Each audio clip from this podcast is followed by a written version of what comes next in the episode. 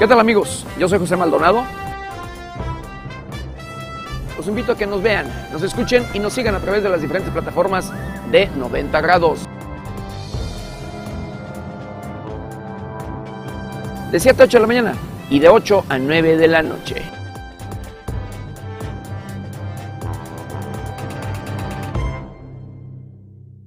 La vida pública siempre nos muestra personas fuertes, valientes y comprometidas con su labor. Pero ¿qué hay detrás de las personalidades que día con día vemos en los medios? Soy Mane Guevara y te invito a que juntos conozcamos a los actores que han cambiado el rumbo de nuestra sociedad. ¿Qué los llevó al camino que hoy conocemos? Llevemos juntos a estas personalidades a conocer su lado más humano para juntos quedar maniatados.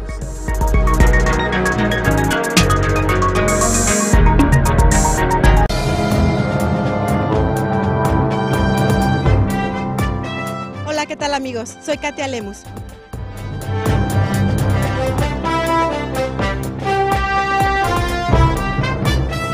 Los invito para que nos vean, nos escuchen y nos sigan a través de las diferentes plataformas de 90 grados. No te pierdas nuestros noticieros de lunes a viernes de 7 a 8 de la mañana y de 8 a 9 de la noche.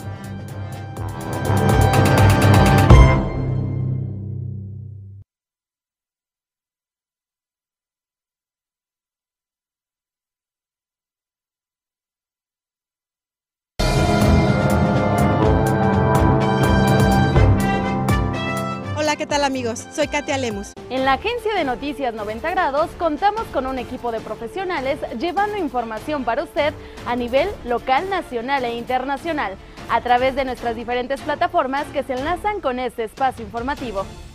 Nuestro objetivo es mantenerlo bien informado en un ámbito periodístico más profesional, contando con su opinión ya que es muy importante para nosotros.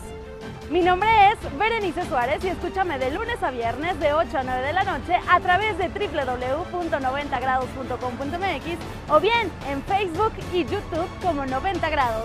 Nosotros somos multiplataforma.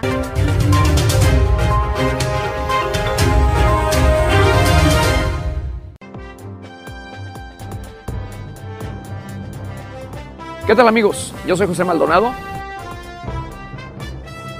Invito a que nos vean, nos escuchen y nos sigan a través de las diferentes plataformas de 90 grados. De 7 a 8 de la mañana y de 8 a 9 de la noche.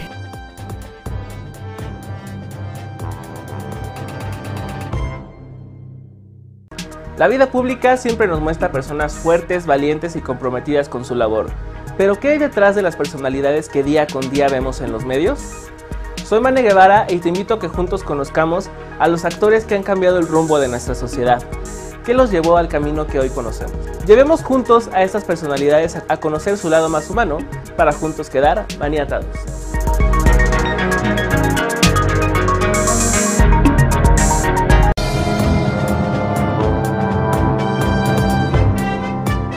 Hola, ¿qué tal amigos? Soy Katia Lemus.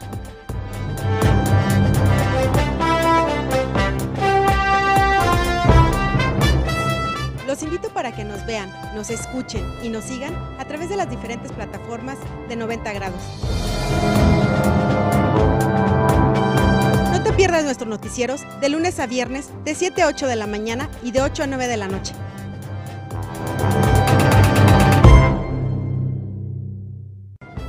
¿Qué tal amigos? Yo soy Candy Paniagua. Los invito a que nos vean, nos escuchen y nos sigan a través de nuestras diferentes plataformas de 90 grados. No te pierdas nuestros noticieros de lunes a viernes de 7 a 8 de la mañana y de 8 a 9 de la noche.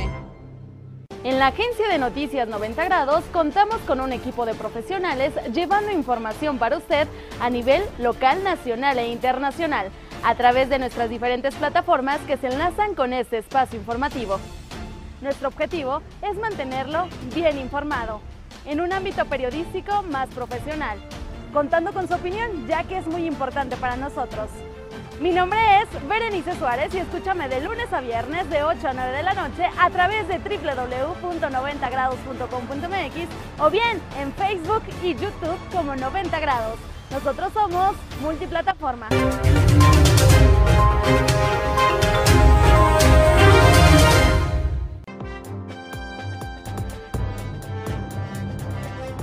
¿Qué tal amigos? Yo soy José Maldonado. Los invito a que nos vean, nos escuchen y nos sigan a través de las diferentes plataformas de 90 grados. De 7 a 8 de la mañana y de 8 a 9 de la noche.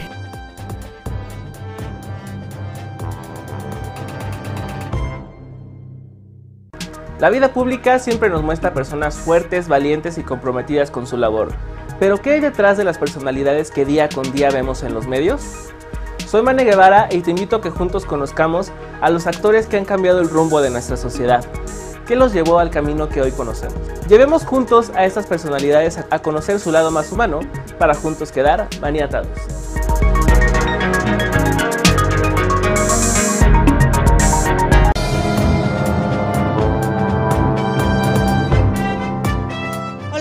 Soy Katia Lemus.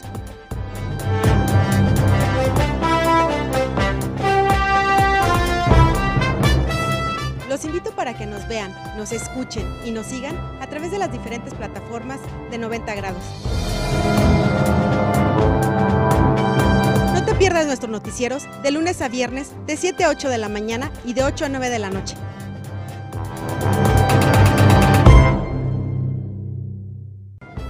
¿Qué tal amigos? Yo soy Candy Paniagua. Los invito a que nos vean, nos escuchen y nos sigan a través de nuestras diferentes plataformas de 90 grados. No te pierdas nuestros noticieros de lunes a viernes de 7 a 8 de la mañana y de 8 a 9 de la noche.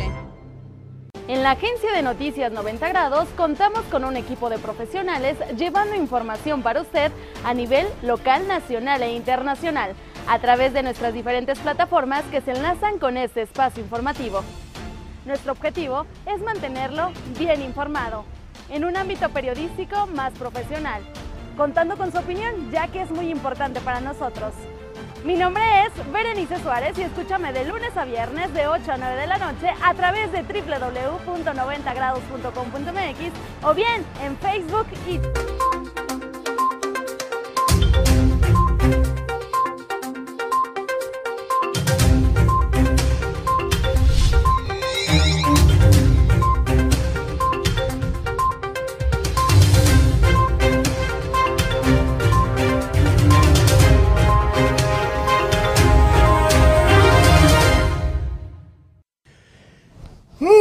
buenos días, eh, muy buenos días querido auditorio. Bienvenidos, bienvenidos a una emisión más de Noticieros 90 grados. Pues hoy, hoy es viernes, viernes 14 de enero del 2021. Son las 7 de la mañana con 3 minutos. Yo soy José Maldonado y vámonos directo a la información. Andrés Manuel López Obrador asegura que ya va saliendo del COVID-19. Se agotaron pruebas para COVID-19 en clínicas de Morelia. Llegan a solicitar 100 personas diarias la prueba. En Morelos asesinan al municipio y dejan mensaje al Cuau. Te vas a quedar sin alcaldes. Realizar trámite del reemplacamiento es mejor en línea, esto lo dice el secretario de Finanzas y Administración.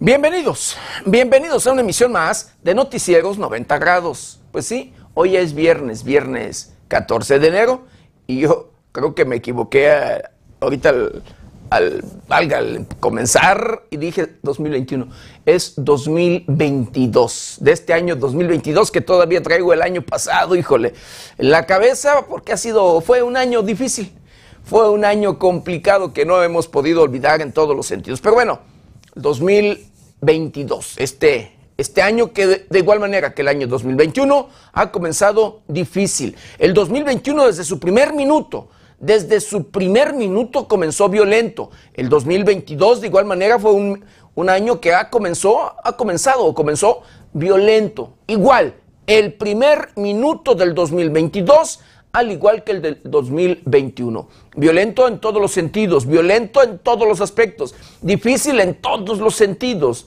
difícil en todos los aspectos, difícil en temas económicos, en temas sociales, en temas de política, en temas eh, de verdad, escuche usted, en temas eh, eh, financieros, delictivos, de corrupción y demás. En todos, pero en todos los sentidos, ha sido un año, fue un año difícil, difícil en todos, en todos los sentidos. Así que este año, repito, desde el primer minuto, desde el primer minuto, ha sido un año violento y preocupante.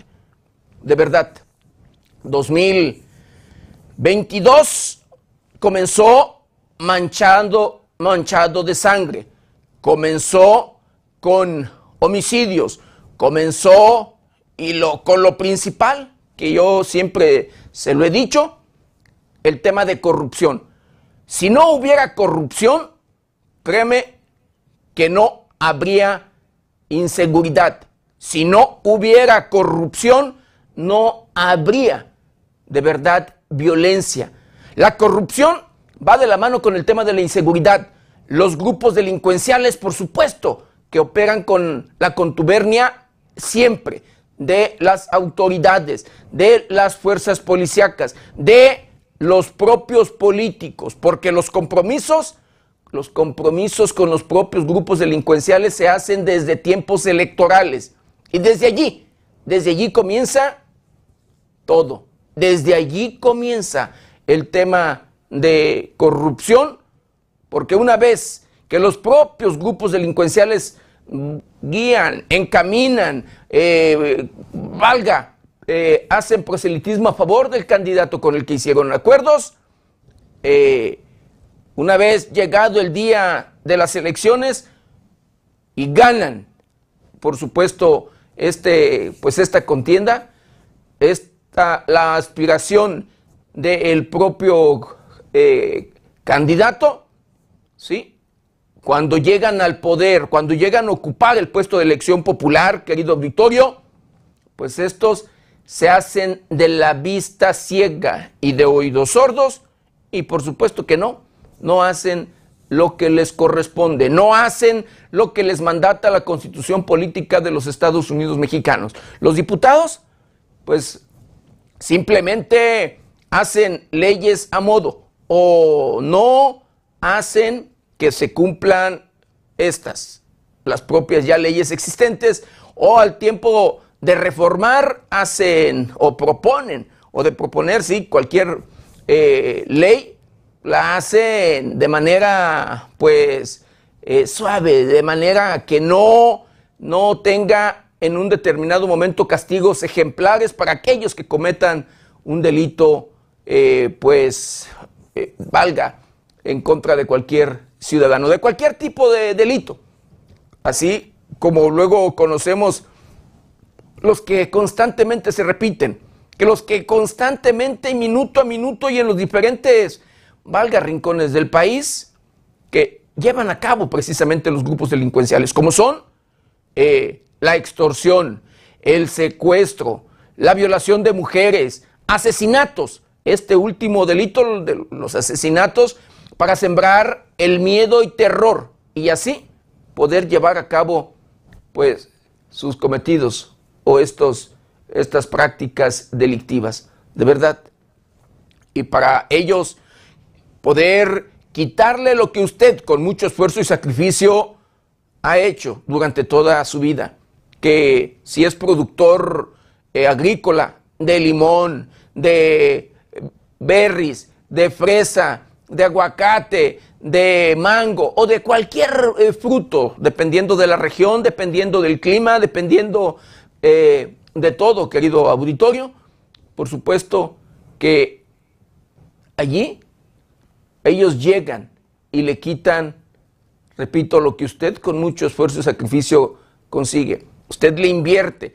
Usted en muchas de las ocasiones, incluso dependiendo de los cambios climáticos, llega a perder producción, llega a perder lo que usted le invirtió, pero los delincuentes, ellos, a ellos no les importa en lo absoluto nada. A ellos les piden, le quitan por, primero, por hectárea, ¿sí? Por hectárea sembrada, por tener una huerta, por ser propietario de una eh, huerta, según la extensión. Y luego en momentos de producción le cobran por kilo o tonelada. Y así es como el delincuente, el criminal, le quita a aquellos que con mucho esfuerzo y sacrificio hacen o sí lo posible por llevar el pan de cada día a su mesa, como usted lo escucha. Así, y si no, si no cumple con lo que ellos le exigen, van y o le queman, le dañan, le destruyen su patrimonio o se lo quitan, o de lo contrario, le secuestran a un ser querido y de allí se agarran y de allí lo obligan a que les dé lo que ni siquiera tiene, que luego tiene que hasta conseguir para pagarle o dar el rescate a cambio de que le respeten la vida a su familiar o ser querido. Así las cosas, triste y lamentablemente, pero los diputados cuando ya llegaron después del compromiso de tiempos electorales, ellos se hacen de la vista gorda y de la y digo de y de oídos sordos. Así, de vista ciega y de oídos sordos, como usted luego lo escucha de manera popular. Y los presidentes municipales, lo mismo, hacen exactamente luego lo mismo. No, no cumplen con lo que les mandata la constitución política de los Estados Unidos mexicanos. Los diputados federales, lo mismo. Senadores, igual. Gobernadores, no se diga cuántos señalamientos en contra de exgobernadores y gobernadores de tener nexos con criminales, con delincuentes, que algunos pisan la cárcel, pero que luego de estar incluso en la cárcel, como en el caso del gobernador de Veracruz, exgobernador de Veracruz, mire, ahora ya lo pues lo liberan de pecados, como luego también se dice popularmente, porque resulta que ya le quitan algunos asuntos de delitos federales o de delincuencia organizada. Así, entre otras cosas. Y con eso, pues eso hace facilitar en un determinado momento su salida de la cárcel. Y muchos criminales que deberían de estar en la cárcel están libres muchos delincuentes que deberían de estar, por supuesto, tras las rejas por todo lo que cometen eh, día a día, libres. Y en la cárcel o las cárceles están llenas, llenas de gente inocente, llenas de personas que les han sembrado un delito, llenas de personas que créame que son personas de bien, personas honestas, personas trabajadoras, personas que reactivan la economía de un municipio, de un estado o del propio país. Esta es una realidad, una realidad que se vive día a día. Así como usted lo escucha, lo sabe, estoy seguro, porque usted es el mejor testimonio. Usted conoce la realidad usted luego sabe de que a su vecino, a su amigo o vecina o amiga le sembraron un delito, que está en la cárcel porque no, pues simplemente no cumplió, no pudo pagar, no eh, lo que le pedían, la extorsión o lo que usted quisiera. Y sin que haya cometido nada, pisa la cárcel. O de lo contrario, por, ¿sí? Defender a su familia, por cuidar de su patrimonio, por defenderse, eh, como luego se dice, o como luego el dicho dice, por eh, en defensa propia, eh, pelear y ganarle al enemigo al criminal. Por eso, luego pisan la cárcel. Y la ley en esos casos es clara. El que mata en defensa propia, cuando lo agreden o demás, cuando vio en riesgo su propia vida o la de su familia, no debería de pisar la cárcel. La ley es clara, pero para cuando se trata de un criminal, para cuando se trata del que tiene el poder y que es aliado de las propias autoridades en muchas de las ocasiones,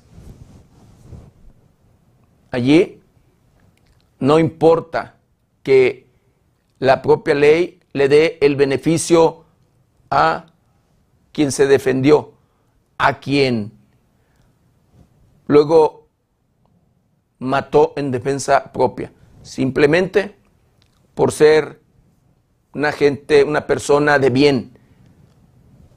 Y lamentablemente, así constantemente vemos que se repiten historias, en todos los sentidos. Vemos que hay gente de pueblos originarios, personas indígenas, que están de verdad en la cárcel pagando delitos que no cometieron. En muchas de las ocasiones luego ni siquiera hablan el español y que ni siquiera las propias autoridades le ponen traductores, que ni siquiera las propias autoridades le ponen un defensor, sino que así lo meten a la cárcel. Así le forman o le integran una carpeta de investigación. Muchos productores de aguacate, y hablando del tema de aguacate, querido Vittorio, que ahora es eh, el famoso oro verde, por lo que muchos criminales o los diferentes grupos delincuenciales pelean para tener o ser dueños de huerta de aguacate, porque les deja muchas ganancias, pues se las han quitado, los han perdido así como usted lo escucha, porque los criminales llegan y se instalan y se los quitan. Así. Pero una, una realidad que se vive día a día en nuestro país. Triste y lamentablemente así las cosas. Y bueno, vamos a hacer un recorrido, un recorrido por el portal de noticias más importante. Y en esta mañana, en esta mañana, asesinan a un joven frente a su hermana en Zitácuaro, Michoacán. Otro es herido a balazos en ese mismo municipio. Cumplen dos años, dos años de la desaparición y muerte del ambientalista Homero Gómez, dirigente del PRD y amigos de Aureoles. En un día, 1.140 nuevos, eh, nuevos casos de coronavirus en Michoacán. Eh, escuelas públicas y privadas suspenden clases eh, por este tema del coronavirus. impulsa Alfonso Martínez la recuperación de espacios públicos con acciones integrales en Morelia, la capital del estado de Michoacán. Asesinan a tiros a una persona en Morelia. Este tema es, ha sido un tema preocupante porque en Morelia cada día se incrementan más los homicidios. Cada día van a la alza eh, las estadísticas de asesinatos en la capital del estado de Michoacán. Este mes, así como va, que todavía no llegamos a la mitad y está rebasando ya las cifras de haciendo un comparativo con el mes de enero del año pasado, pues esas cifras, las de enero del 2021, así como usted lo escucha.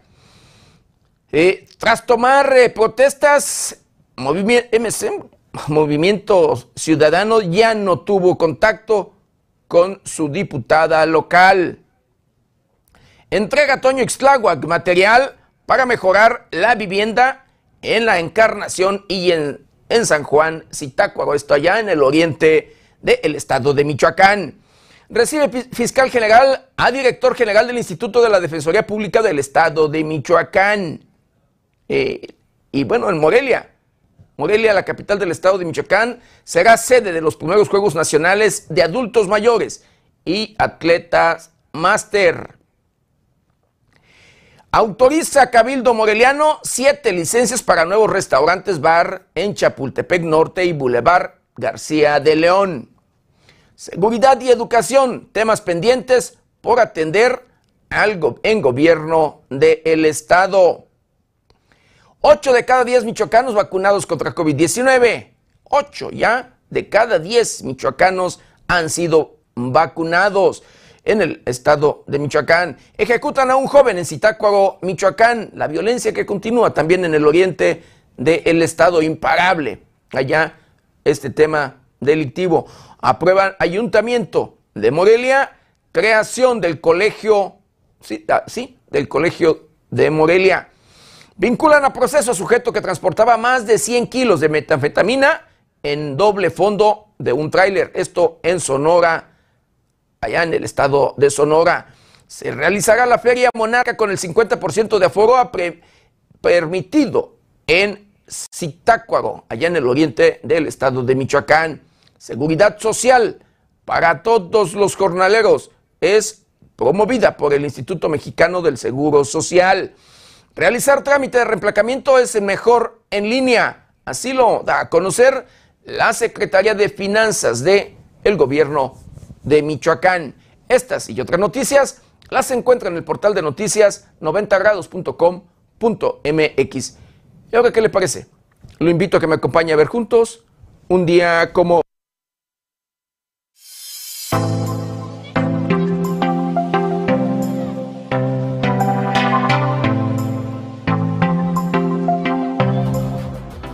Un día como hoy, 14 de enero, pero del año de 1916, muere el general Victoriano Huerta, quien ocupó de forma ilegítima la presidencia de México tras ordenar el asesinato del presidente Francisco I. Madero e instaurar la dictadura más sangrienta en la historia del país.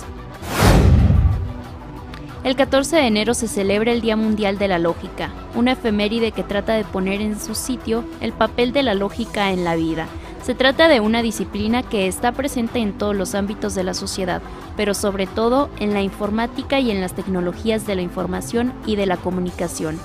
Ha sido en el año 2020 cuando la UNESCO, en asociación con el Consejo Internacional de Filosofía y Ciencias Humanas, que ha proclamado el 14 de enero como el Día Mundial de la Lógica. Con ello pretende llamar la atención de los círculos científicos, pero también del público en general, de la importancia de la lógica para la vida práctica. Desde hace varios años se viene celebrando en la India el Día Internacional de la Cometa, en el conocido festival Uttarayan, conocido más comúnmente como el Festival de la Cometa, que tiene por fecha el 14 de enero, dado que en esa región del mundo se está yendo el invierno y entrando el verano.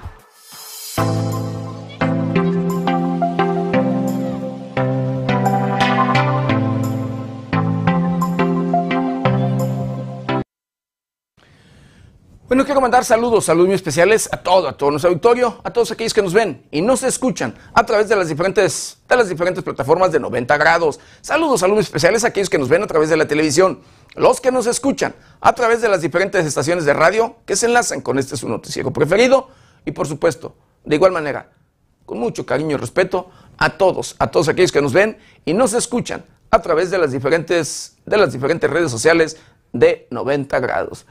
Yo le quiero pedir una, una disculpa, querido auditorio, porque, mire, no es mi costumbre, aunque sea por salud, escuche usted, y no me justifico ni en lo absoluto, ni soy de esas personas, de comenzar tarde. Créame.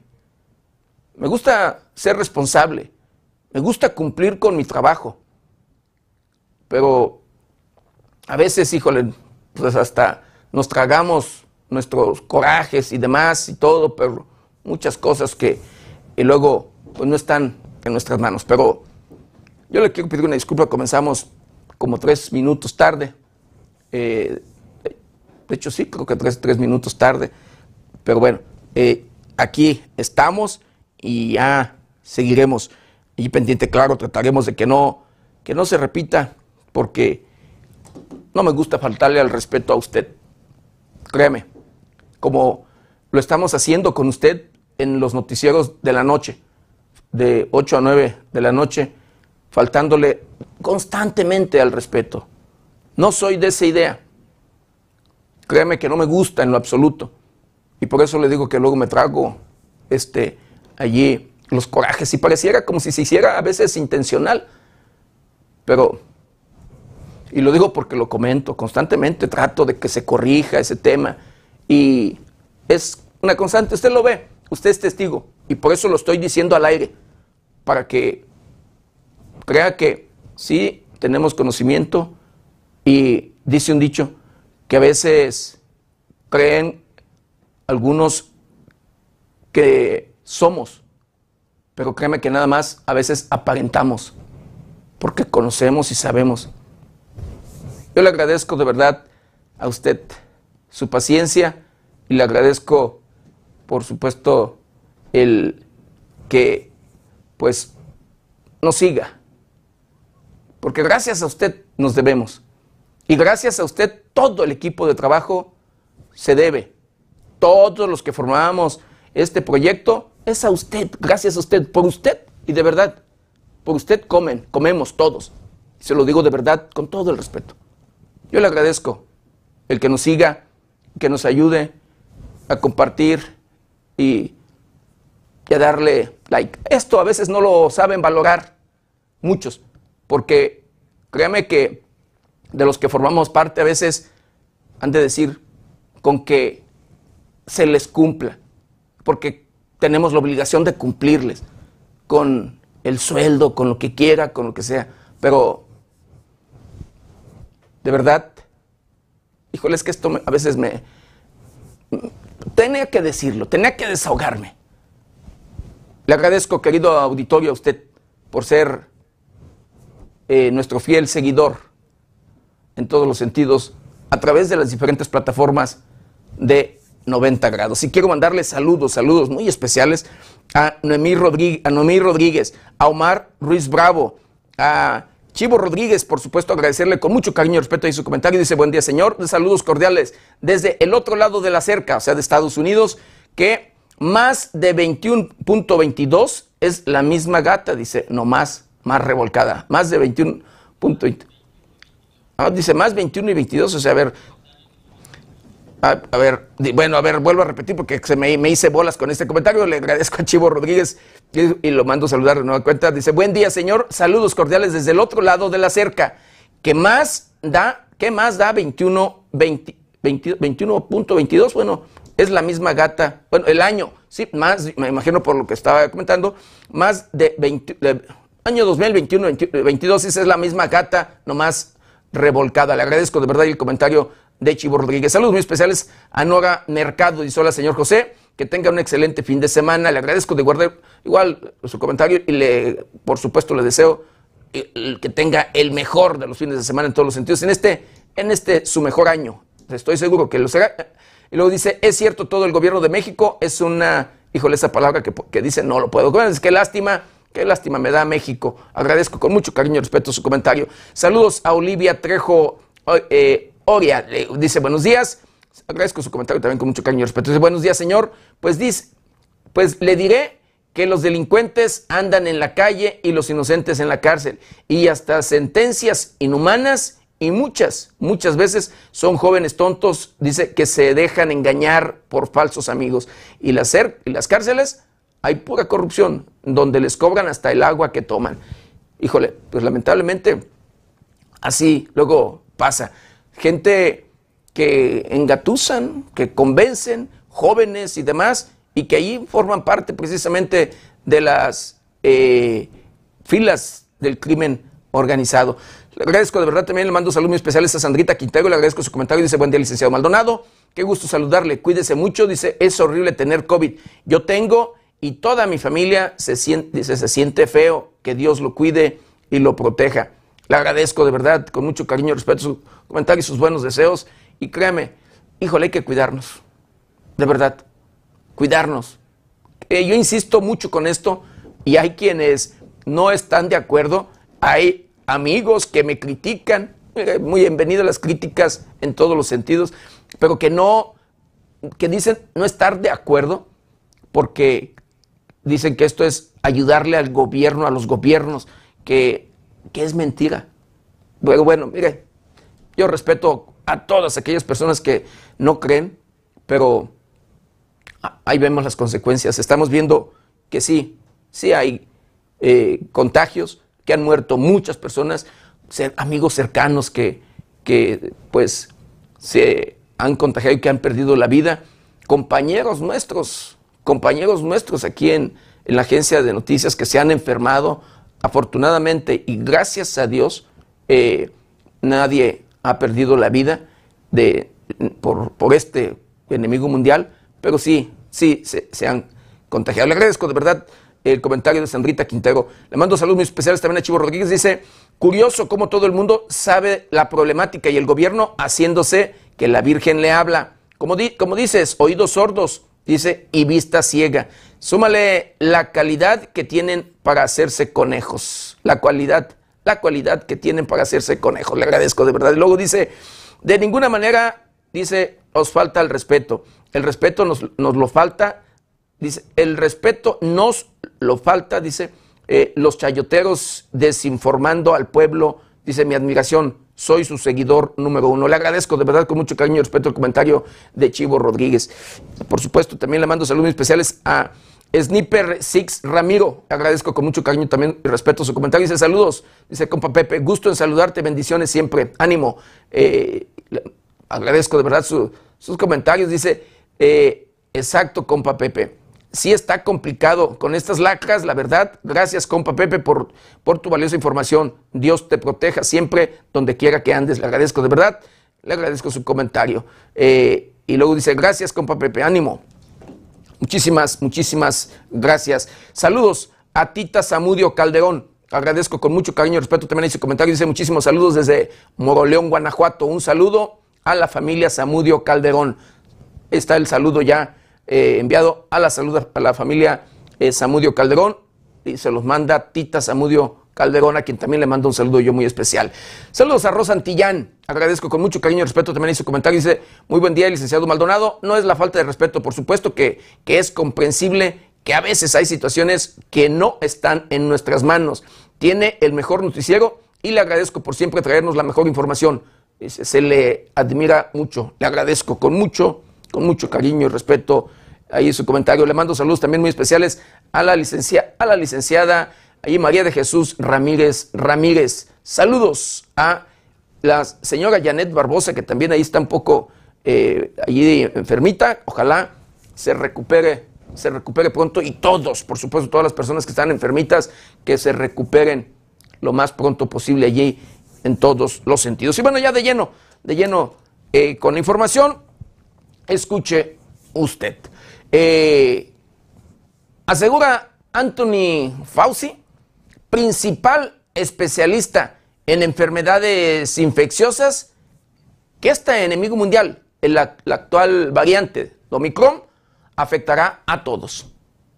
De acuerdo con lo señalado, la cepa Omicron del COVID-19 eventualmente infectará a todos, así lo aseguró Anthony Fauci, el principal especialista de enfermedades infecciosas y asesor del presidente estadounidense Joe Biden para el COVID-19. Todo esto mientras el país marca récords de casos y de hospitalizaciones por la propagación de la variante altamente transmisible. Omicron tiene su grado extraordinario y sin precedentes de eficiencia y de transmisibilidad. Eventualmente infectará a todos, indicó Fauci a Stephen Morrison, vicepresidente senior del Centro de Estudios Estratégicos e Internacionales. No obstante, aquellos que han sido vacunados y reforzados estarán expuestos a las variantes, Finalmente algunos, tal vez muchos de ellos, se infectarán, pero muy probablemente con algunas excepciones. Les irá razonablemente bien en el sentido de no terminar hospitalizados y muertos, dijo el médico. Con información de la redacción, reportó para 90 grados Jorge Tejeda.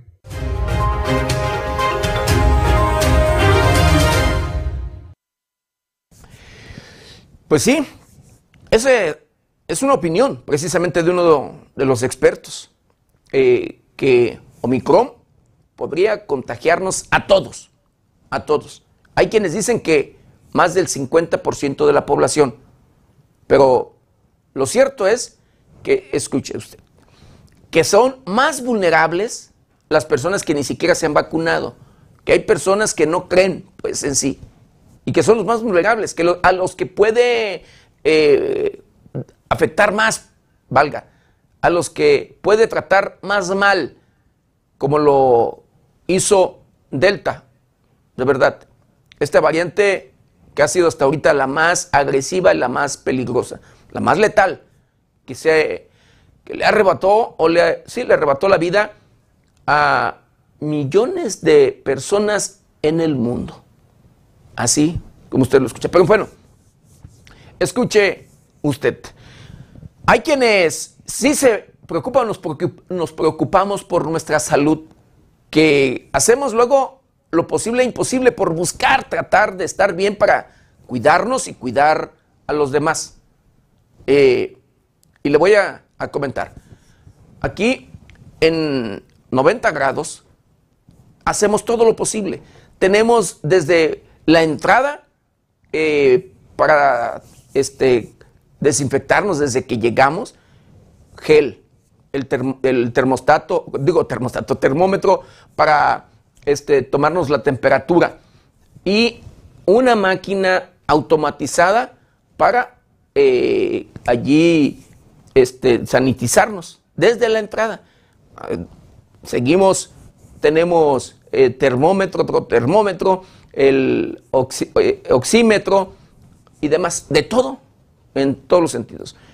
líquidos, unos líquidos para limpiar los muebles cuando lleguen los compañeros a trabajar y que desinfecten sus muebles. La, el compromiso también y obligación de cada uno, eh, trabajar en sus eh, espacios, eh, por dejando un espacio sin compañeros, o sea, salteado, uno sí, uno no, uno sí, y cubrebocas que tenemos que utilizar. hace un tiempo por allí les proporcionamos unas caretas, vamos a a tratar de ver que se usen esas caretas de nueva cuenta porque Omicron viene en serio y eh, porque la verdad ahorita no se están, no estamos usando las caretas, pero bueno, vamos a tratar de, de volver a usar las caretas. Pero lo digo por esto, porque un ingenioso mexicano creó un casco anti-COVID con qué cree? Con materiales reciclados.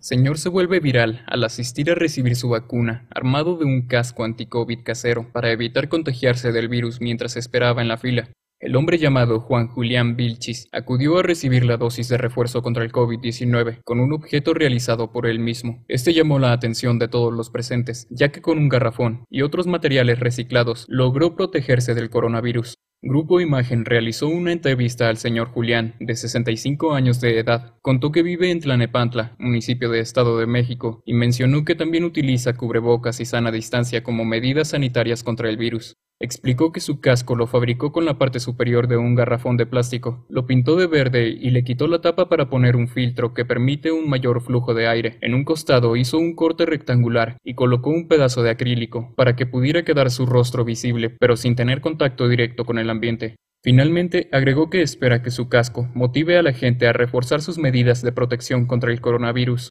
Con información de la redacción, reportó para 90 grados Jorge Tejeda.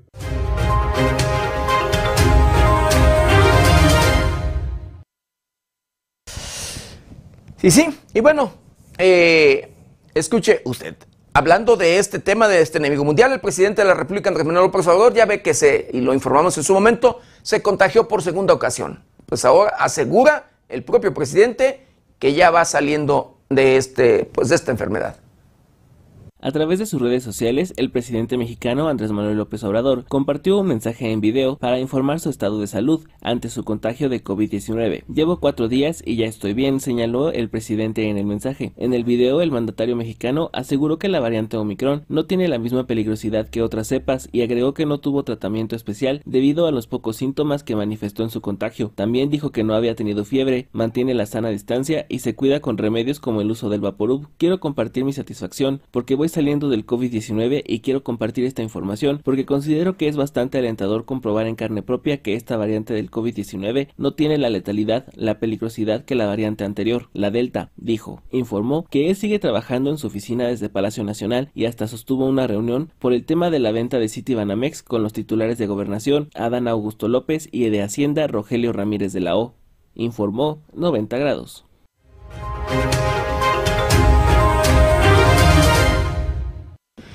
Y bueno, con este enemigo mundial, pues nadie, nadie nos salvamos, ni aunque tengamos todo el dinero del mundo, porque créeme, de verdad, a veces eh, incluso han muerto personas de mucho, de mucho dinero. Pero quien ya dio positivo y así lo informó fue el quien está interesado en comprar Banamex, ahora que Citi lo está poniendo a la venta, Ricardo Salinas Pliego.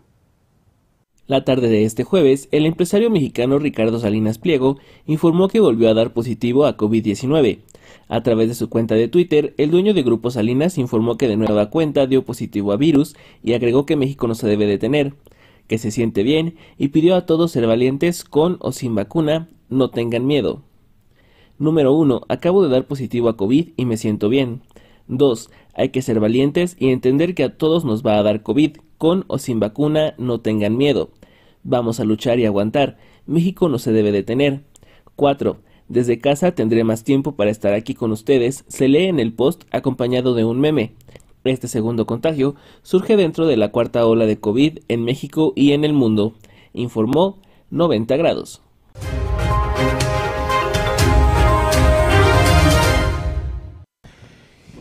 Y sí, nadie, nadie nos salvamos si no nos cuidamos y si no hacemos lo que nos corresponde, pues somos todavía más vulnerables en todos los sentidos. Pero bueno, por vacunación se ha evitado que los contagios por COVID-19 se agraven. Así lo dan a conocer autoridades del gobierno del estado de Michoacán. La Secretaría de Salud de Michoacán informa que desde el 8 de enero pasado, el país ha registrado un crecimiento de nuevos casos de COVID-19, derivado de las últimas fiestas por reyes y vacaciones, pero el incremento de contagios no va de la mano con las hospitalizaciones y defunciones, dado que la vacunación ha cumplido con su función de evitar que los contagios se agraven. La actualización de muestras positivas que se encontraban rezagadas y sin capturar en la plataforma general, y a que la Secretaría de Salud ha duplicado el número de muestras realizadas, ha permitido la detección oportuna de más casos, pues si bien el año pasado se efectuaban 500 pruebas rápidas y 250 pruebas de PCR semanales, hoy son más de 1000 pruebas rápidas y 300 PCR las que se toman en la entidad por semana. Sin embargo, la Secretaría de Salud de Michoacán tiene capacidad de atención hasta de más de 5000, sin embargo, y pese al repunte, la ocupación hospitalaria se mantiene estable y sin incrementos significativos, pues desde el año pasado continúa en 6.18 de cupo hospitalario de los nosocomios de la Secretaría de Salud de Michoacán, lo que equivale a que de las 424 camas para pacientes con COVID-19, tan solo 26 están ocupadas y en tratamiento exitoso. El aumento del número de pruebas diarias ante la demanda ciudadana y la instalación de 147 módulos para la detección de COVID-19 de forma gratuita ha permitido también la detección de más casos positivos, por lo que invitamos a la población a no bajar la guardia y a respetar los protocolos sanitarios y el aforo de no más del 60%, tal y como lo establece el último decreto con vigencia al 31 de enero. Sin embargo, las dos únicas maneras de contener al virus son el cumplimiento de los protocolos sanitarios, uso de cubrebocas, lavado de manos, sana distancia, filtro en las entradas y uso de gel antibacterial, sumado a la vacunación de la población. Y hoy Michoacán cuenta con un 80% de su población mayor de 18 años vacunada contra el COVID-19, con su esquema completo e incluso refuerzo, y con un 87% de población con al menos una dosis aplicada. Este 12 de enero se aplicaron más de 37.000 vacunas a igual número de docentes michoacanos y la meta es proteger con un refuerzo a más de 100.000 profesores. Con información de la redacción, reportó para 90 grados Jorge Tejeda.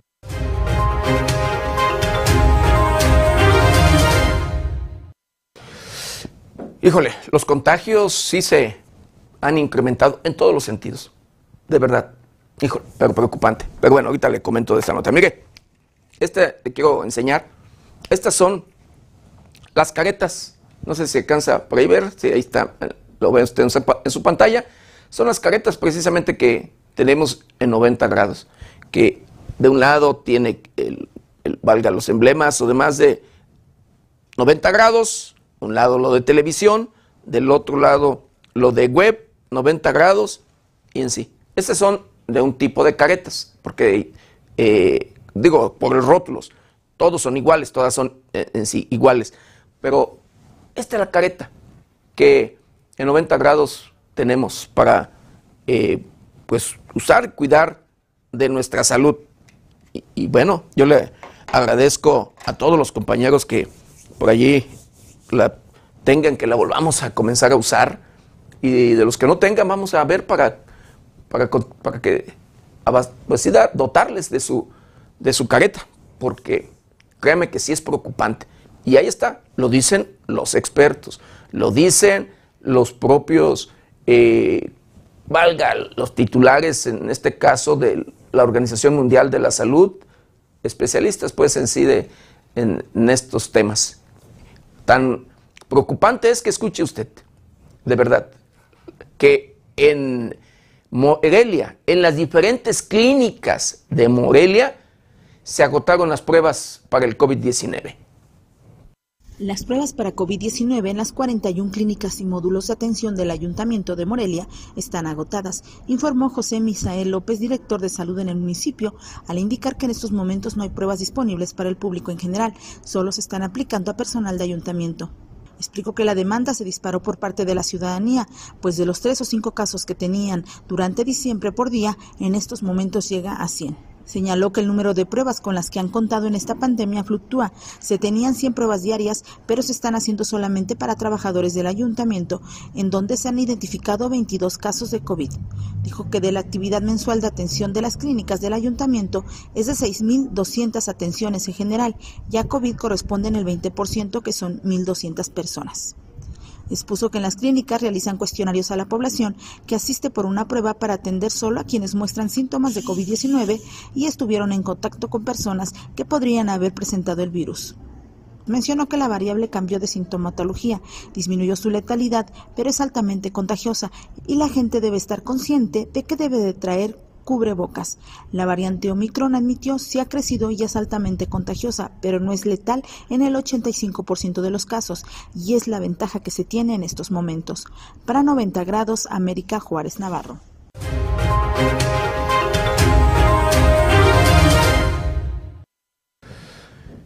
La otra cosa que se me olvidó decirle ahorita que le presumí la careta, mire, todos los compañeros traemos este líquido en 90 grados para desinfectar el mueble.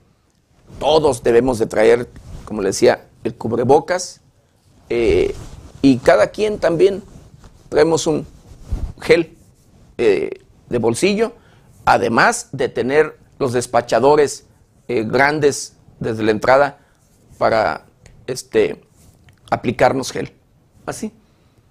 En el estudio, ahorita tengo frente, no le puedo mostrar el, valga el líquido también para un poco más grande para limpiar los muebles. Y así es, cuidar, cuidar, tratar de cuidar de nuestra salud, cuidar de la salud de todos los compañeros porque, híjole, no me gustaría eh, tener una desgracia. Sí ha habido contagiados, aún así, aún así, tenemos por allí ya registrados cuando menos tres compañeros que se han eh, contagiado, que han dado por allí positivo. Así que no hay más que cuidarnos, porque a veces, aunque exageremos o, sí, en este tema, nos contagiamos. Nunca estamos al pendiente de uno, no sabemos qué es lo que hacemos en las calles, ya anda saliendo después de, del trabajo, pero bueno, nos podemos contagiar donde quiera. Y la irresponsabilidad es parte fundamental para ello. Pero en fin, así, así las cosas. Continuando, continuando con la información. Escuche usted, el propio Poder Judicial ha reportado, Poder Judicial de Michoacán, 27 casos ya de COVID. El Sindicato Único de Trabajadores al Servicio del Poder Judicial en el estado de Michoacán reportó 27 casos de trabajadores de este poder que han sido contagiados de COVID-19. Así lo confirmó la líder estatal, Julie Mariela Álvarez Guzmán, quien además subrayó que no existen condiciones para realizar su trabajo y de no encontrar respuesta al oficio enviado al Consejo de este poder el pasado 5 de enero, no se descarta la huelga como una medida de protesta. En entrevista denunció que no hay atención del Poder Judicial para frenar la ola de contagios al interior de este poder. Recordó que se dio un acuerdo que dictó el Consejo del Poder Judicial a principios de diciembre que ordenaba que todo el personal se incorporara y están trabajando al 100% pese al aumento de casos. Sostuvo que no se ha dictado otro en un sentido contrario expuso que hay indiferencia y olvido hacia el personal que labora en este poder, a quien solo se le proporcionó el cubrebocas de tela por única ocasión, así como gel antibacterial, sin que se tengan las medidas adecuadas para prevenir que sigan los contagios. La actual situación, acusó, constituye una violación al contrato colectivo de trabajo y en caso de no encontrar respuesta, estallaría en la huelga que está emplazada para el primero de febrero. Para 90 grados, América Juárez Navarro.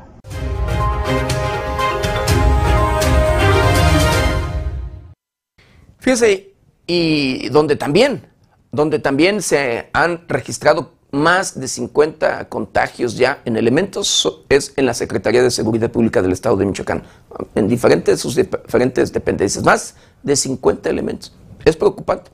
El Poder Judicial no se salva, no se salvó, como usted lo escuchó. Y eso ahorita. El, en esta nota, hasta el día de ayer, 27 personas ya veremos cómo avanza ese tema, pero créeme que sí es preocupante. A la alza, a la alza los contagios. Pero bueno, en otro tema, en otro tema, una empresa de aviación, Volaris, anuncia una nueva ruta comercial para volar de la capital del estado, de Michoacán a Cancún, de manera directa y posteriormente por allí también ya presume o anunció que habría uno a Culiacán.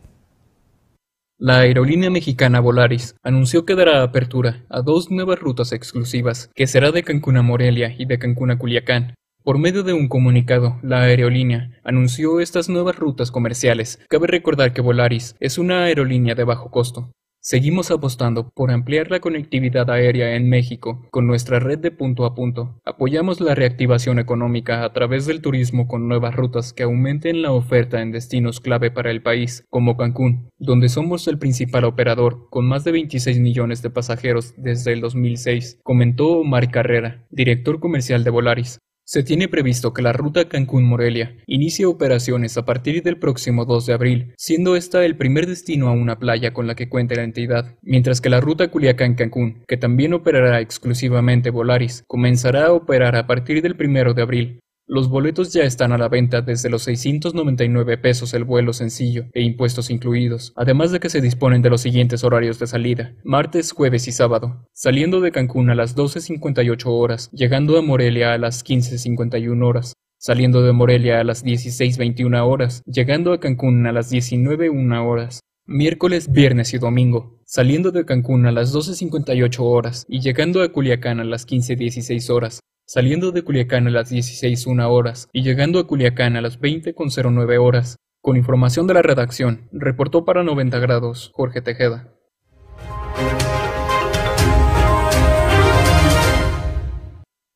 Bueno, y el presidente de la República, Andrés Manuel López Obrador, propone al Instituto Nacional Electoral plan de austeridad para consulta de revocación de mandato. La mañanera de la Presidencia de la República, en esta ocasión encabezada por el secretario de Gobernación, Adán Augusto López Hernández, en representación del presidente Andrés Manuel López Obrador, fue el escenario para presentar el ejercicio de austeridad para que el Instituto Nacional Electoral realice la consulta de revocación de mandato sin increpar en el presupuesto, el titular de la Unidad de Política y Control Presupuestario de la Secretaría de Hacienda y Crédito Público, Víctor Manuel Mójica Vilchis, recordó que el presupuesto del INE para el 2022 es de 19.136.6 millones de pesos, más de 800 millones de pesos adicionales a su presupuesto normal fuera de un año electoral, esto sin considerar las asignaciones para revocación de mandato y consulta popular. Es un ejercicio de ahorros que presentamos de manera respetuosa, pues el INE es un órgano autónomo que presenta directamente su presupuesto a la Cámara. Esos 800 millones pueden ser utilizados para las acciones de revocación de mandato y consulta popular, con lo que se tendría una disponibilidad estimada de 2.792 millones de pesos, explicó Mojica Vilchis. La propuesta incluye el ahorro de 718.8 millones de pesos, medida que no afecta al personal operativo ni sindicalizado, tampoco reducir plazas. También incluye un nuevo tabulador de sueldos y salarios brutos para servidores públicos de mando y enlace, que representaría ahorros por 130.3 millones de pesos, Ajustar los bonos por apoyo en elecciones representaría ahorrar 150 millones de pesos, cancelar seguros de gastos médicos mayores y el seguro de separación individualizada, tal como se hizo en el gobierno federal, representaría un ahorro de 131.6 y 306 millones de pesos respectivamente, abundó el funcionario de la Secretaría de Hacienda y Crédito Público. Con información de la redacción, reportó para 90 grados Jorge Tejeda.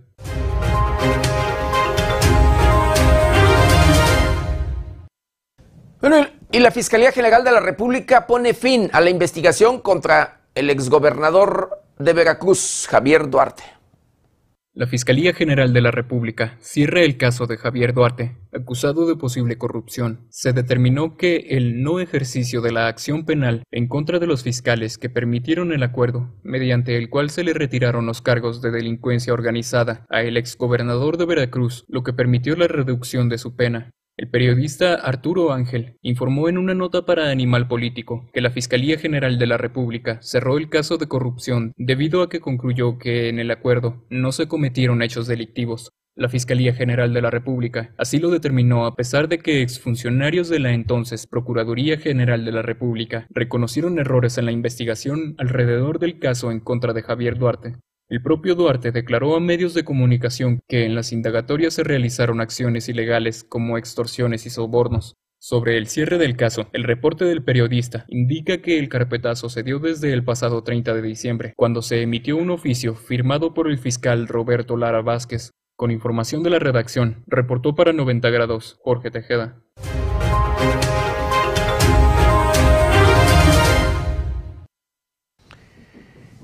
Bueno, ayer le informé, pero hoy le vuelvo a, pasar esta información.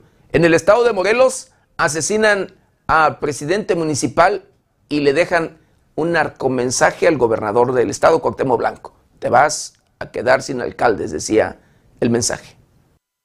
El alcalde municipal indígena de Soxocotla, Morelos, Benjamín López, fue asesinado a balazos el martes. A la par, en el municipio Puente de Ixtla, fueron localizados dos mensajes contra el gobernador Cuauhtémoc Blanco, donde de nueva cuenta se le vincula con el crimen organizado y se amenaza con más actos de violencia. Lamento profundamente el cobarde asesinato del alcalde de Soxocotla, Benjamín López, dijo en Twitter el gobernador y exfutbolista profesional Cuauhtémoc Blanco. Condeno este atroz crimen. Llegaremos hasta las últimas consecuencias para llevar a los responsables ante la justicia, agregó. La Fiscalía de Morelos dijo por su parte que tras el ataque se desplegó un operativo especial en el que participaron policías estatales, militares y miembros de la Guardia Nacional. López Palacios había asumido apenas 11 días atrás como alcalde del municipio, que fue creado en el 2019 tras separarse de la localidad Puente de Ixtla. Precisamente en este último municipio, horas después del asesinato de López Palacios, aparecieron mantas con mensajes amenazantes dirigidos al gobernador Cuauhtémoc Blanco. Ahí va el primero, Cuauhtémoc Blanco. A mí no me mandes a hablar con pendejos. Sigue mamando y te vas a quedar sin alcaldes, te lo advertí. Se lee en una de las mantas. El mensaje agrega que si quieren saber más de quién organizó la reunión del gobernador de Morelos con señalados líderes del narcotráfico, pregúntenle al ex tesorero José Alejandro Jesús Villarreal. Con información de la redacción, reportó para 90 grados Jorge Tejeda.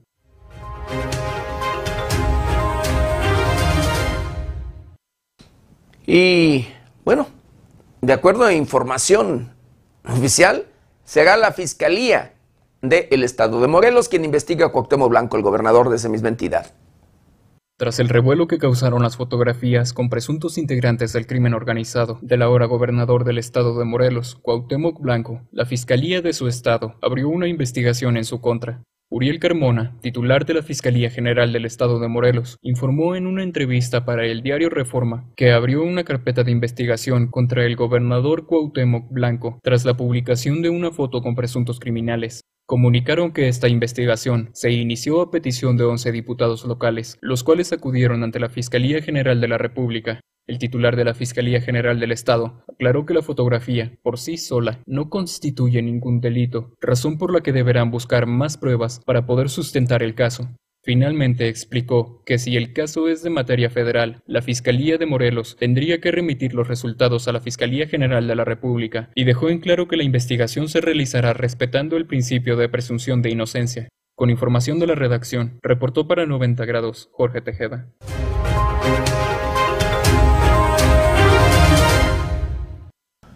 Mientras tanto, la Secretaría de Gobierno Federal pide, escuche usted, que la investigación a Cuauhtémoc Blanco, el gobernador del estado de Morelos, la lleve a cabo conforme a derecho. Durante la mañanera del jueves, encabezado por el secretario de Gobernación, Adán Augusto López, pidió que la investigación respecto a la fotografía en donde aparece Cuauhtémoc Blanco, gobernador de Morelos, con supuestos miembros del crimen organizado, se lleve a cabo conforme a derecho. Tras preguntarle sobre las denuncias presentadas por legisladores de oposición en Morelos para que instancias federales y estatales investiguen al mandatario estatal por presuntos vínculos con líderes de la delincuencia organizada, la entidad comentó que son respetuosos de las instancias judiciales y que respetarán tanto las instancias locales o federales donde hayan sido presentadas las denuncias. Respetuosamente, exhortamos a que se conduzca conforme a derecho y que haya una investigación imparcial y seguramente en próximas semanas o meses tendremos un resultado en respuesta a las denuncias presentadas. Podría llevarse un tiempo. No sabemos qué tan complejo puede ser una investigación de este tipo, reiteró. Respecto a las mantas colgadas en Morelos por supuestos grupos de la delincuencia organizada contra Cuauhtémoc Blanco, el secretario de gobierno argumentó que ya se encuentran investigando investigando al respecto tanto autoridades federales como del Estado, quienes darán un informe en próximos días. Con respecto a las mantas, si tenemos conocimiento de ello y estamos instancias federales coadyuvando con autoridades locales, haciendo un diagnóstico y seguramente el lunes podemos tener un informe detallado de esto, declaró. Informó 90 grados.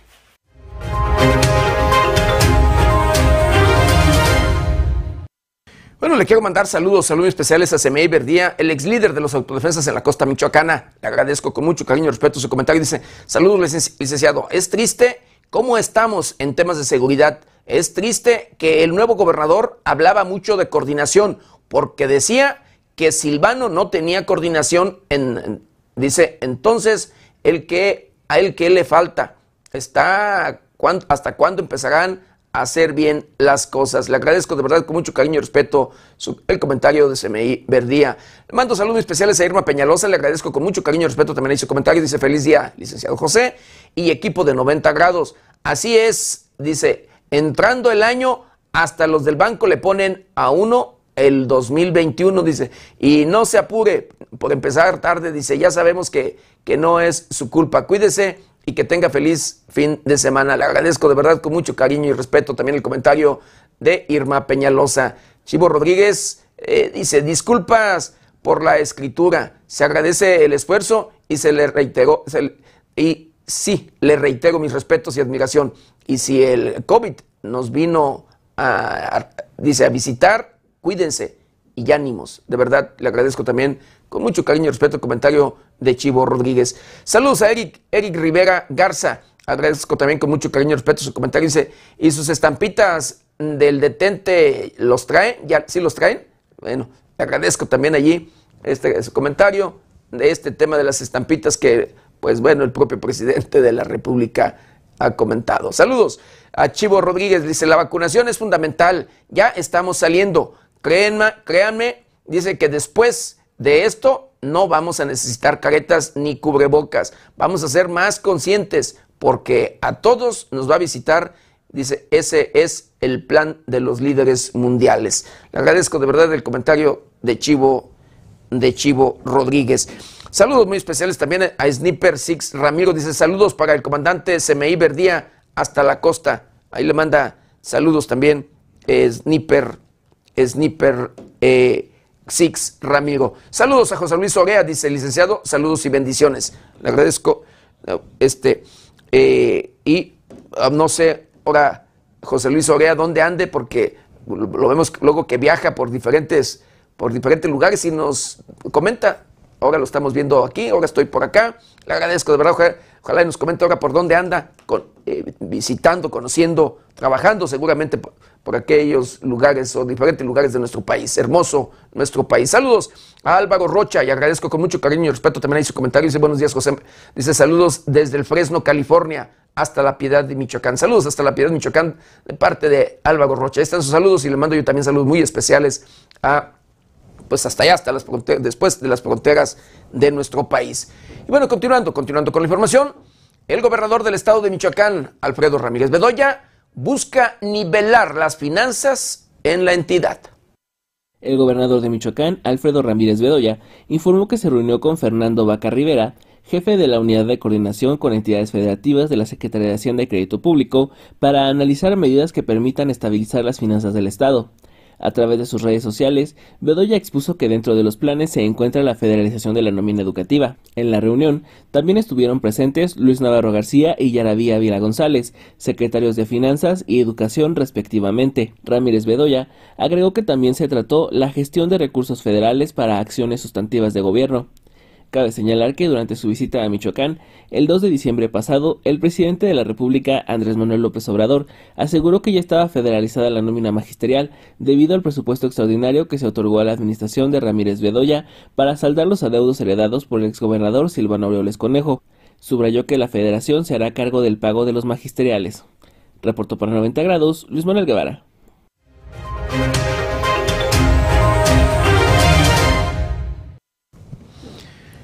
Y bueno, eh, escuche usted. De acuerdo a información del propio secretario de Finanzas del Estado de Michoacán, Luis Navarro, dice que no hay motivo para no entregar placas al realizar el pago.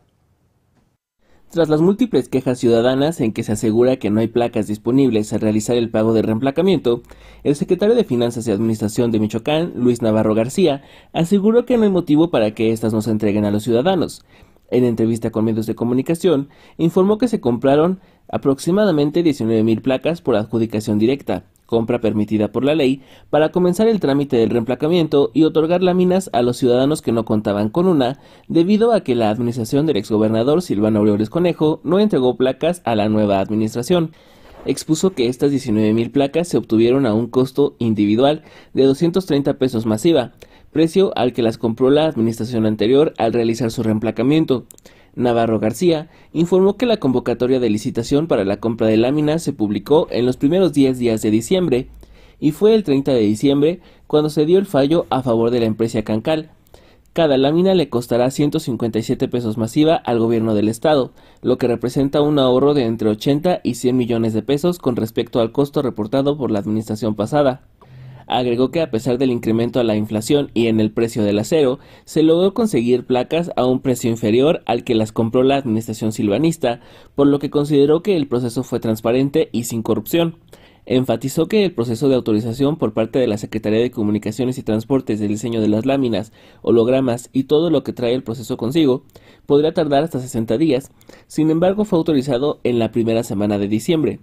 Asimismo, Luis Navarro aseguró que para el día 25 de enero estarán listas las más de 3 millones de placas que compró el gobierno de Michoacán. Reportó para 90 grados Luis Manuel Guevara.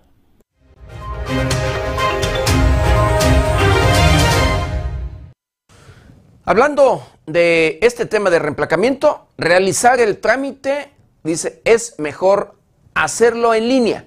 Así, sí lo dio a conocer el propio secretario de Finanzas y Administración del Gobierno del Estado de Michoacán, Luis Navarro. A dos días de entrar en funciones el sistema electrónico para el trámite y pago de reemplacamiento, se han registrado 8.000 personas, de las cuales se han validado 1.400 procedimientos, lo cual da cuenta de lo ágil y efectivo que ha resultado y se traduce en ahorro de tiempo y comodidad para el ciudadano en relación con el tradicional trámite en ventanilla. Así lo indicó el secretario de Finanzas y Administración, Luis Navarro García. Puntualizó que realizar el trámite a la brevedad posible por medio del sistema electrónico es muy importante porque permite acceder a los descuentos del mes de enero autorizados en la Ley de Ingresos aprobada por el Congreso del Estado. Informó que es un sistema muy amigable, rápido y sencillo. Por ello destacó las ventajas de realizar el trámite de reemplacamiento en línea a través del portal de Michoacán Tramita Luis Navarro reiteró que se ha pedido al ciudadano que en la medida de lo posible no acudan a ventanilla, porque no obstante de que se trabaja a toda capacidad instalada, hay grandes filas debido a la gran demanda de los ciudadanos que buscan canjear sus placas. Además, ofrece a los ciudadanos la posibilidad de programar una cita para recoger sus láminas sin necesidad de hacer filas o recibirlas a domicilio a través de empresas de mensajería.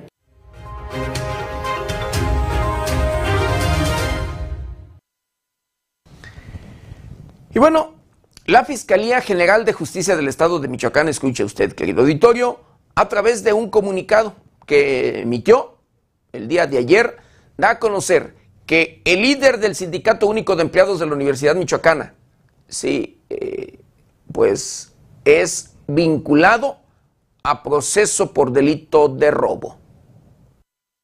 Mediante un comunicado de la Fiscalía General del Estado, se dio a conocer que vinculan a proceso al líder del Sindicato Único de Empleados de la Universidad Michoacana, SUEUM, Eduardo T., por su posible relación en el delito de robo calificado, de lo cual se tiene registro de que los hechos ocurrieron el 16 de febrero del 2019 en agravio de su pareja. Estos mismos hechos fueron denunciados antes ante la Fiscalía General de Morelia, que dio inicio a la carpeta de investigación de las investigaciones desprende que el día en cita, aprovechando que la víctima no se encontraba en su domicilio, el cual se encontraba ubicado en el fraccionamiento Lomas de las Américas en esta misma ciudad, donde con la ayuda de otras personas el imputado sustrajo diversos objetos y dinero en efectivo propiedad de la agravada, Después de una audiencia realizada, la Fiscalía y el órgano jurisdiccional resolvió vinculación a proceso en su contra, además de que se impuso medidas cautelares y establecido dos meses de plazo para la investigación complementaria, informó 90 grados.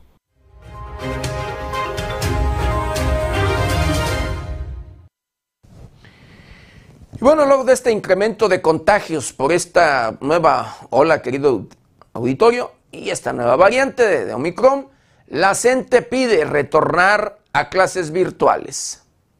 Ante el incremento de casos de COVID-19 en Michoacán, la Coordinadora Nacional de Trabajadores de la Educación Sección 18 propone que en las instituciones donde se reportan pacientes de coronavirus se suspendan actividades presenciales y se retomen de manera virtual. Así lo señaló Camaliel Guzmán Cruz, dirigente de la CENTE. Señaló que esto no significa que se suspendan las clases, solo que se cambia la modalidad a condición virtual. Indicó que desde distintos puntos del Estado les han reportado casos de COVID-19 en estudiantes y docentes. Con respecto a la jornada de refuerzo de vacunación contra el coronavirus al personal del sector educativo, Guzmán Cruz comentó que ha sido de manera fluida en las sedes que se establecieron en todo el Estado. Solamente comentó que el único detalle que se han presentado es que algunos directores de diversas instituciones no proporcionaban los permisos correspondientes a los docentes para que acudieran a la jornada de vacunación, informó para 90 grados Amanda Bautista Rodríguez.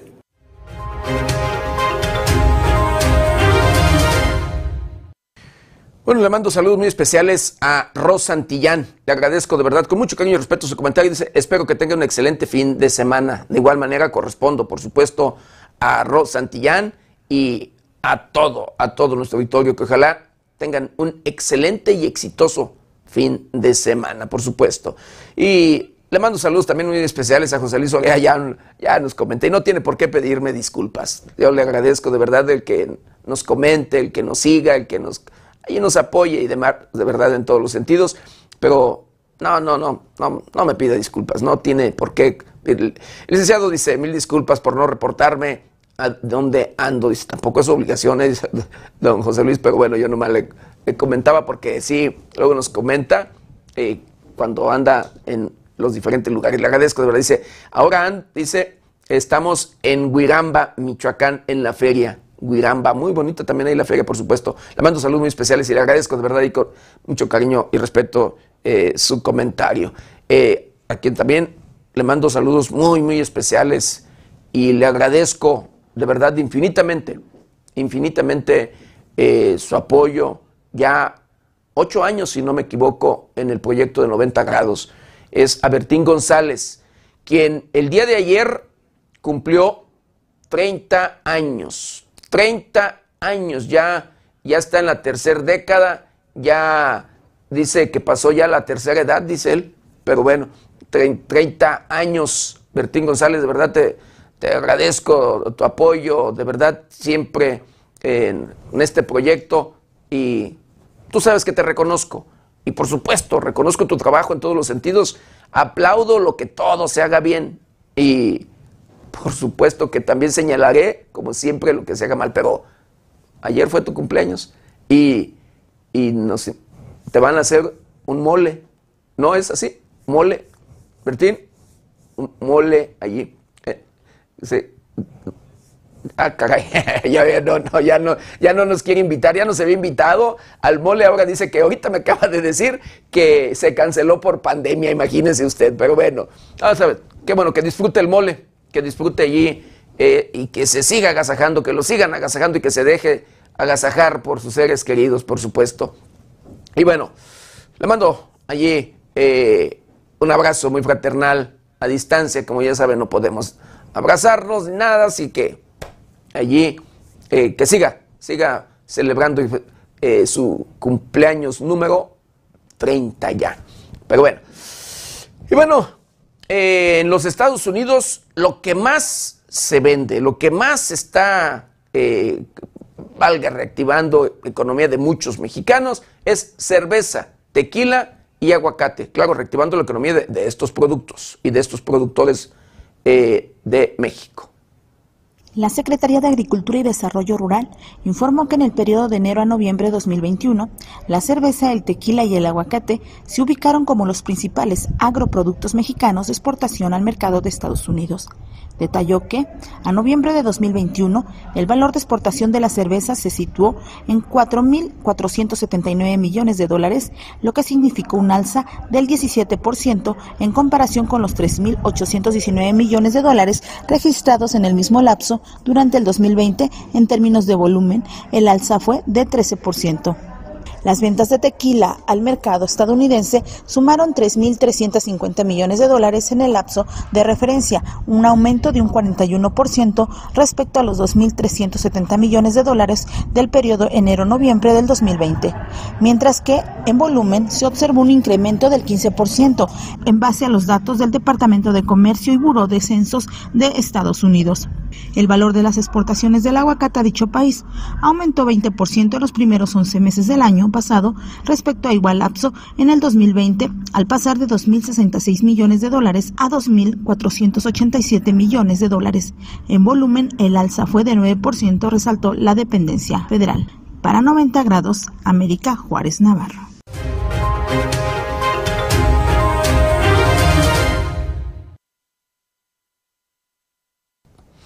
Pues sí, eh, estos productores de, de, estos temas que le comentaba, cerveza, tequila y aguacate, eh, pues son quienes han reactivado su economía con esto, por esta demanda que tienen precisamente allá en los Estados Unidos.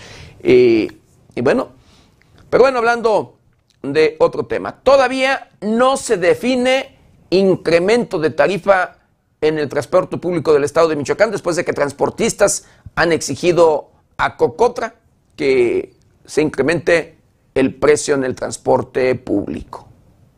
La Comisión Coordinadora del Transporte Público de Michoacán, Cocotra, aún no concluye el estudio de valoración del incremento de tarifa del transporte público. Así lo señaló el titular de la dependencia estatal, Antonio Godoy González Vélez. Comentó que están a la espera de recibir información del interior del Estado para continuar con las mesas de trabajo. La propuesta que realizó el sector transportista de incremento es del 22%, que equivale a dos pesos más de la tarifa actual. Godoy González Vélez indicó que los transportistas están en su derecho de requerir un aumento entre sus argumentos expuestos han señalado que los costos de los insumos como la gasolina y refacciones incrementaron.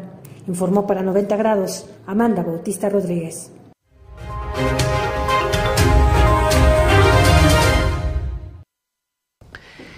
Y bueno, eh, escuche usted, en Guatemala aseguran un jet del cártel o de un cártel mexicano con 32 millones de dólares en cocaína. Un jet privado con una carga estimada de 32 millones de dólares en cocaína fue asegurado por autoridades guatemaltecas en medio de trabajos que comenzaron el año pasado para desmantelar una red de tráfico de cocaína desde Sudamérica hasta México. Las investigaciones comenzaron el pasado mes de junio en Colombia con el hallazgo de un complejo narcotraficante en zona rural de Tumaco, departamento de Nariño. Dicho complejo fue atribuido a las Fuerzas de Acción Revolucionaria de Colombia, FARC. Personal de la Fiscalía de Colombia, el ejército de ese país y la Administración de Control de Drogas de Estados Unidos continúan con las investigaciones para conocer la ruta y el andamiaje criminal dispuesto para procesar y sacar toneladas de clorhidrato de cocaína con destino a Centroamérica. Los trabajos permitieron conocer que la droga salía del municipio de Tumaco en bloques de estupefacientes marcados con el logo G1, que en cantidades menores a 100 kilos eran camuflados en vehículos de carga y trasladados a la ciudad de Cúcuta, donde se acopian hasta complementar la tonelada y se coordinan su paso a Venezuela. Con esta información, la Fiscalía de Colombia advirtió sobre un jet Gulfstream G3 con un cargamento de clorhidrato de cocaína que había despegado de una pista clandestina ubicada en territorio venezolano. Autoridades internacionales detectaron la aeronave y la obligaron a aterrizar en Petén, Guatemala, informó 90 grados.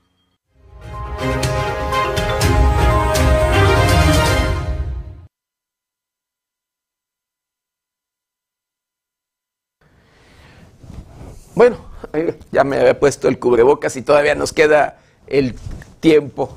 Bueno, para no que no nos sorprendan los cambios climáticos, vamos a conocer el pronóstico del tiempo para las próximas horas.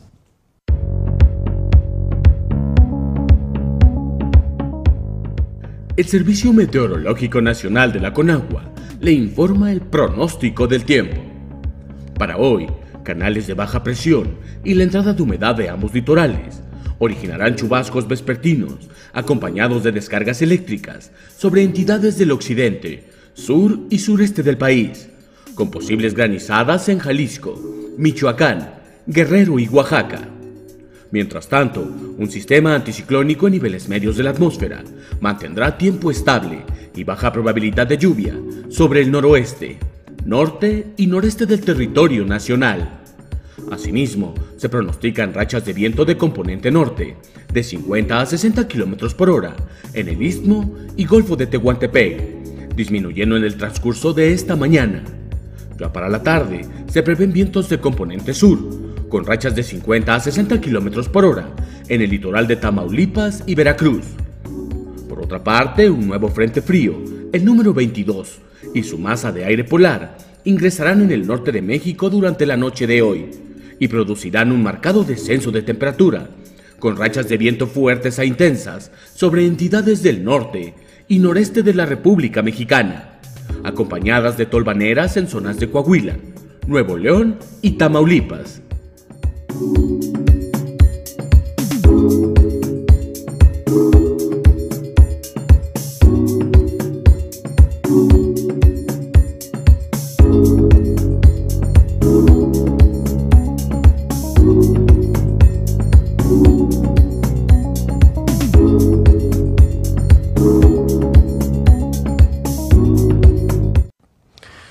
Pues hemos llegado. Hemos llegado al final de una emisión más de Noticieros 90 grados. No sin antes quiero agradecerle de verdad infinitamente el que nos hayan acompañado en este, en este su noticiero 90 grados. Agradecerles de igual manera el que nos ayuden, nos ayuden a compartir este su noticiero para llegar a todos los rincones del planeta. Yo le deseo de verdad, querido auditorio, el que tenga un excelente y exitoso fin de semana de verdad, hay que poner nuestro granito de arena, cuidarnos, a donde quiera que nos movamos, de verdad, tenemos derecho, pero cuidando, cuidando todo en ese sentido. No contagiarnos para no contagiar a nuestros seres, nuestros seres queridos. No sabemos, créame, cómo nos trate a cada quien por nuestro sistema inmunológico, por muchas cuestiones. Mire, en nuestro país hablando en lo particular de México, no hacemos una dieta como debe de ser. No comemos lo que necesita nuestro organismo. Con esto le digo que una gran parte de la población de nuestro país no cuenta con los nutrientes necesarios, no cuenta de verdad con los minerales y demás que necesita nuestro cuerpo que el omega 3, el omega 6, el omega 9 y demás. Mire, créame, por la falta de recursos y de muchas cuestiones. Y eso hace que nuestro sistema inmunológico luego sea débil. No nos confiemos, no nos confiemos. Hay incluso muchos mexicanos, muchas, un gran porcentaje en, en desnutrición. Y eh, de verdad, a veces decimos, mire, está gordito, está eh, bien, come bien, pero no, o sea, por comer mucho y por estar gordito no quiere decir que esté bien nutrido. Así que a cuidarnos, a cuidarnos en todos los sentidos y cuidar a nuestra familia, a nuestros seres queridos. Yo lo espero ya el lunes, el lunes de 7 a 8 de la mañana y desde luego nuestra querida compañera Berenice, Berenice Suárez de 8 a 9 de la noche. Recuerde, lávese las manos constantemente con agua y jabón. Utilice gel antibacterial, cubrebocas, careta de ser posible. Guarde su distancia. Cuídese y cuide a los suyos. Yo soy José Maldonado. ¿Está usted bien informado?